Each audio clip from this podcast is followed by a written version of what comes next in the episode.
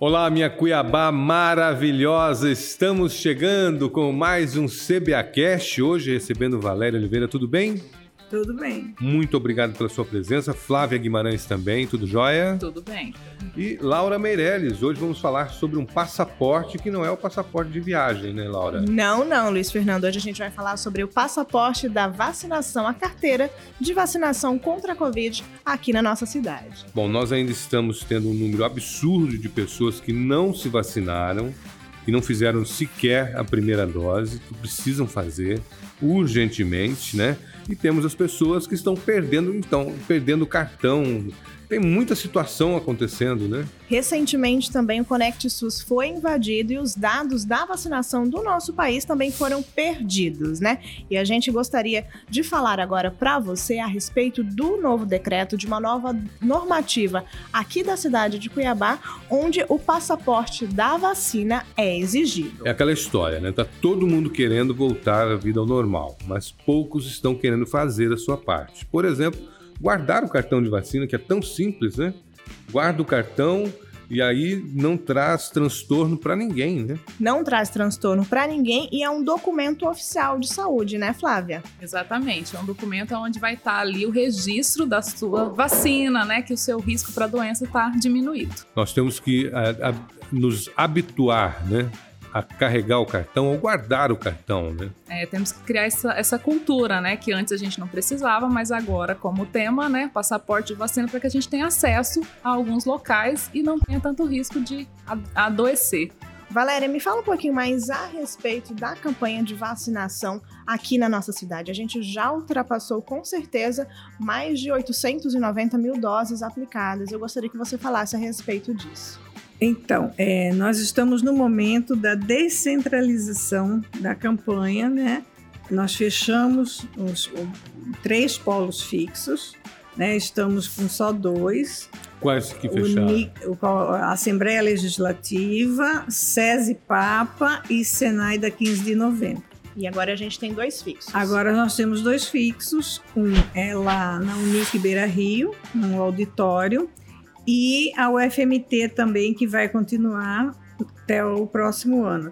Ótimo. Né?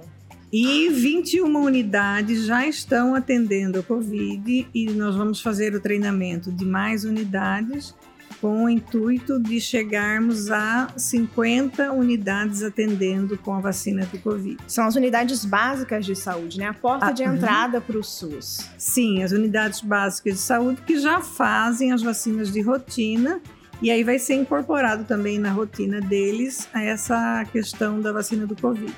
E o passaporte? Vamos falar um pouquinho do passaporte. Como que ele está funcionando?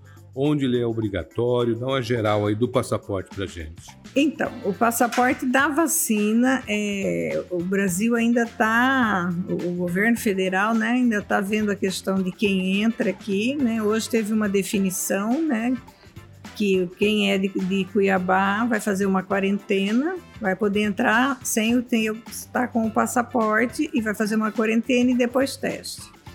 Agora, para dentro do município, né, ele vai ser exigido para os eventos, né, de grande massa, tiver grande número de pessoas, eventos musicais, né, é, fe, feiras, é, estádios, estádios, ginásios, todos esses locais ele vai ser solicitado. E a Secretaria Municipal de Saúde não está emitindo agora a segunda via dessa carteira, né, Flávia? Me fala um pouquinho a respeito disso. Não, nesse momento a gente não está emitindo, até porque a gente teve problema, né, com o sistema que deve estar tá voltando, mas a gente não tem condições de ficar a cada ida na unidade ficar refazendo uma segunda dose.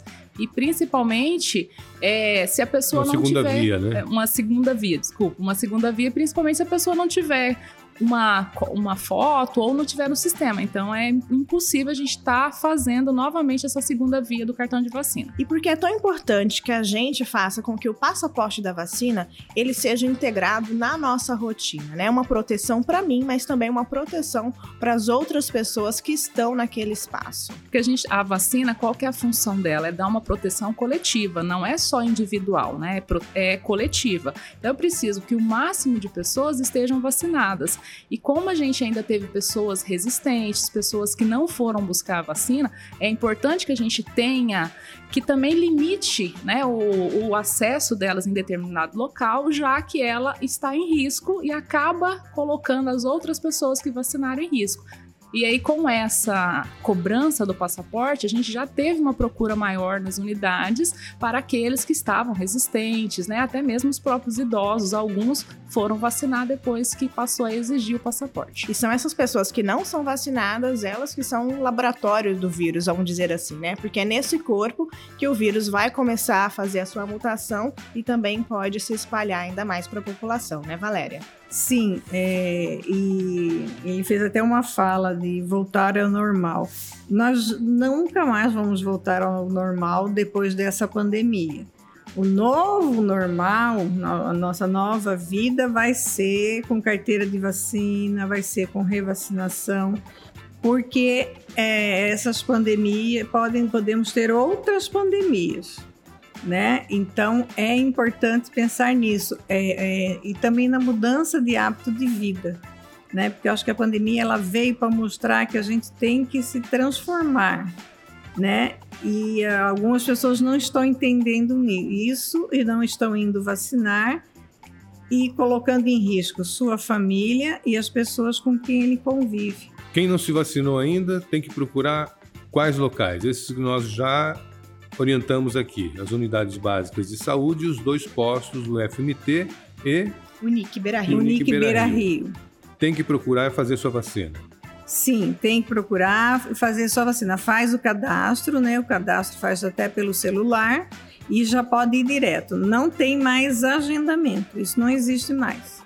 Para você estar é, é, integrando, é o vacina.cuiabá.mt.gov.br é, isso aí. Isso, a gente faz o cadastro no site e assim que a gente fizer o cadastro, insere o seu nome, seus dados no sistema, já pode ir até uma unidade básica de saúde e realizar a aplicação. Sim, né, muitas pessoas estão chegando, por exemplo, lá no polo da Unic e não fizeram o cadastro. Aí a gente pede que faça pelo celular na hora, porque ele é rápido para se fazer.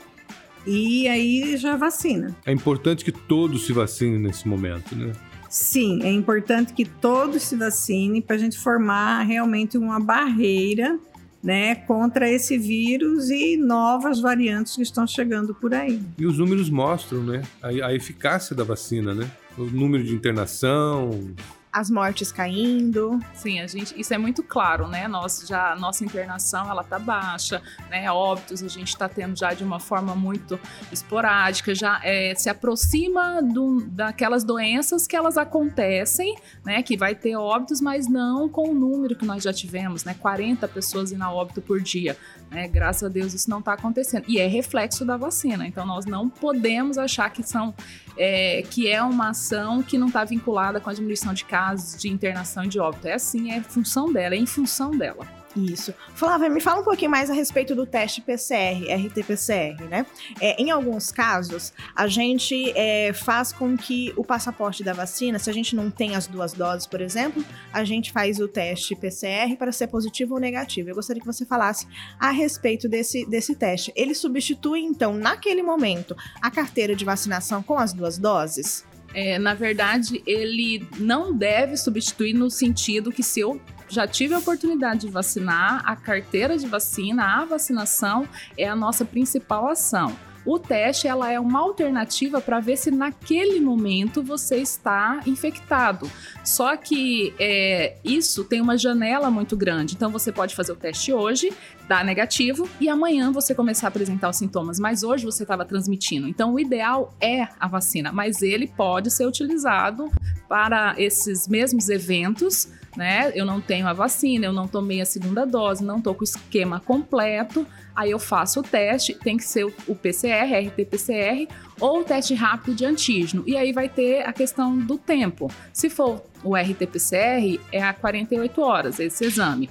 Né? Se for o teste rápido de antígeno, é nas últimas 24 horas, porque é questão de sensibilidade de cada teste. Bom, nós estamos chegando ao final do CBAcast de hoje. Orientações para a população. Valéria Oliveira. Então, que a população procure, né? Quem já fez as duas doses está na época de fazer o reforço, que procure o cartão, porque já como Flávia colocou, estão chegando muitas pessoas sem o cartão de vacina e aí a gente não tem também como ficar refazendo o cartão, porque já vacinamos muito, né, um número grande de pessoas e não teremos cartão para poder ficar refazendo, né? Então, ele é um documento, ele tem que ser guardado junto com os outros documentos.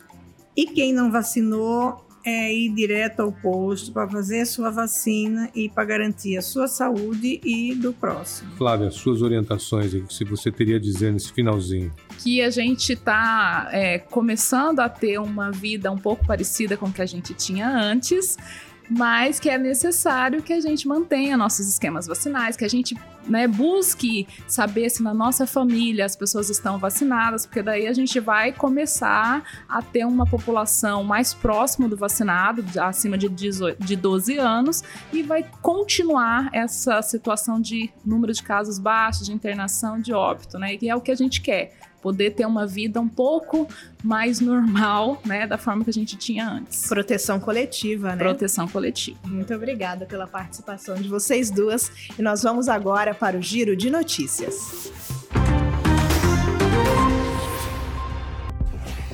A Nota Cuiabana Especial de Natal sorteou 180 mil reais em premiações, sendo 50 mil reais para o primeiro prêmio, 30 mil reais para o segundo prêmio e mais 100 sorteados nos valores de mil reais cada.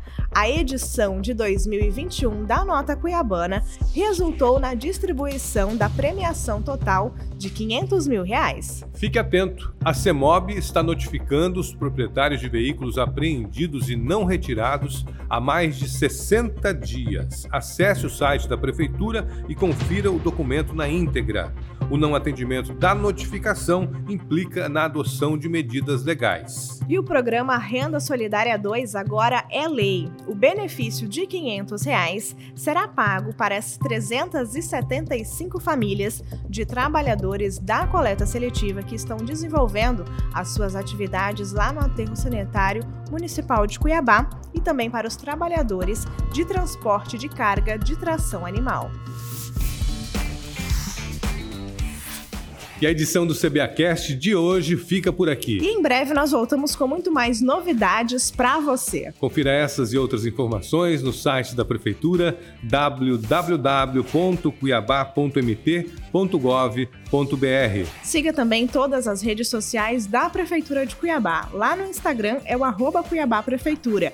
No Twitter, arroba Prefeitura CBA no Facebook Prefeitura CBA e se inscreva também no nosso canal do YouTube Prefeitura de Cuiabá. Agradecer as nossas convidadas, Valéria de Oliveira, coordenadora da campanha de vacinação em Cuiabá, também Flávia Guimarães, gerente da Vigilância Epidemiológica. Muito obrigado pela presença de vocês, um bom trabalho e que consigamos aí vacinar o maior número possível de pessoas para termos essa proteção uh, coletiva. Muito obrigado. Muito obrigada mais uma obrigada. vez, pessoal, e até mais. Tchau, tchau. Tchau, tchau.